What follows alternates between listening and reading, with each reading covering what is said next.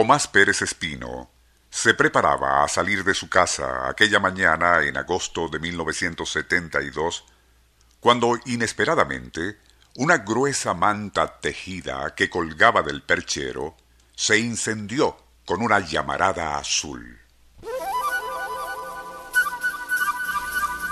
Atónito, Pérez Espino se aprestaba a apagarla lanzándole una jarra de agua cuando, y tal como se había manifestado, aquella incandescencia fantasmal se extinguió.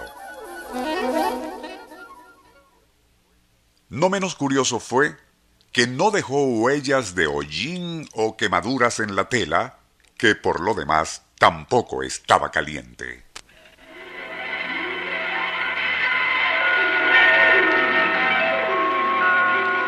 Nuestro insólito universo. Cinco minutos recorriendo nuestro mundo sorprendente.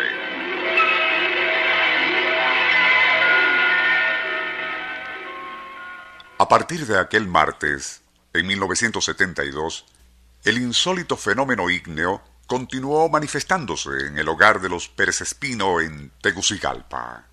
Muebles, colchones, ponchos e incluso zapatos inesperadamente cogían fuego. Llamas de color azul danzaban sobre los objetos, pero sin quemarlos. Cuando alguien de la familia cubría aquel fuego fatuo con alguna manta o plancha de madera para apagarlo, desaparecía por algunos instantes para resurgir con igual brillo e intensidad. Algo similar sucedía cuando se le lanzaban tobos de agua. Los rumores del misterioso fuego frío no tardaron en esparcirse y la modesta casita de la colonia Kennedy, en las afueras de la capital hondurense, comenzó a ser visitada por una heterogénea multitud de autoridades, especialistas y curiosos. Todos quedaron tan perplejos como la propia familia Pérez Espino al comprobar que no se trataba de un invento, y el fenómeno en cuestión tampoco se prestaba para una explicación lógica. Juan José de la Torre, sacerdote católico, aunque escéptico al principio, se prestó para celebrar una pequeña ceremonia religiosa en el hogar de los Pérez Espino, más que nada para tranquilizar a la humilde pareja.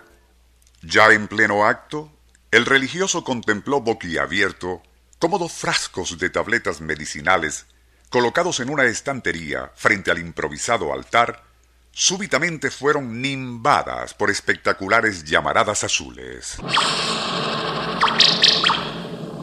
Reaccionando, el cura lanzó agua bendita sobre los frascos que ante el estupor de todos se reventaron, esparciendo vidrios por todas partes. Posteriormente, el padre de la torre declaró a la agencia F Debe existir una explicación científica para ese fenómeno del fuego frío en el hogar de los Pérez Espino. Pero, hasta que algún experto aclare el asunto, no puede desecharse la posibilidad de una manifestación diabólica. Bomberos y físicos de la Universidad de Tegucigalpa asomaron la hipótesis de que, a lo mejor, aquella vivienda se encontraba sobre algún tipo de grieta por la cual surgían esporádicamente emanaciones gaseosas sumamente inflamables. Otros hablaron de combustión espontánea, y hubo quien planteó la hipótesis del fuego de San Telmo, una débil e intermitente descarga de electricidad estática de color verde azuloso que a veces se manifiesta en mástiles de buques, árboles e incluso alas de aviones. Sea como fuere, lo cierto es que aquella tan extraña como caprichosa incandescencia que se manifestaba únicamente en el hogar de los Pérez Espino se fue alejando hasta desaparecer del todo y tan misteriosamente como se había materializado ante Tomás, dueño de la casa, aquella mañana de agosto en 1972.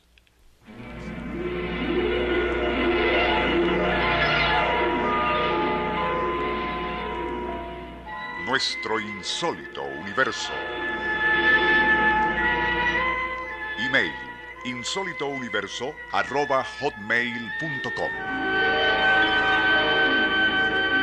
Libreto y dirección Rafael Silva. Operador Francisco Enrique Mijares.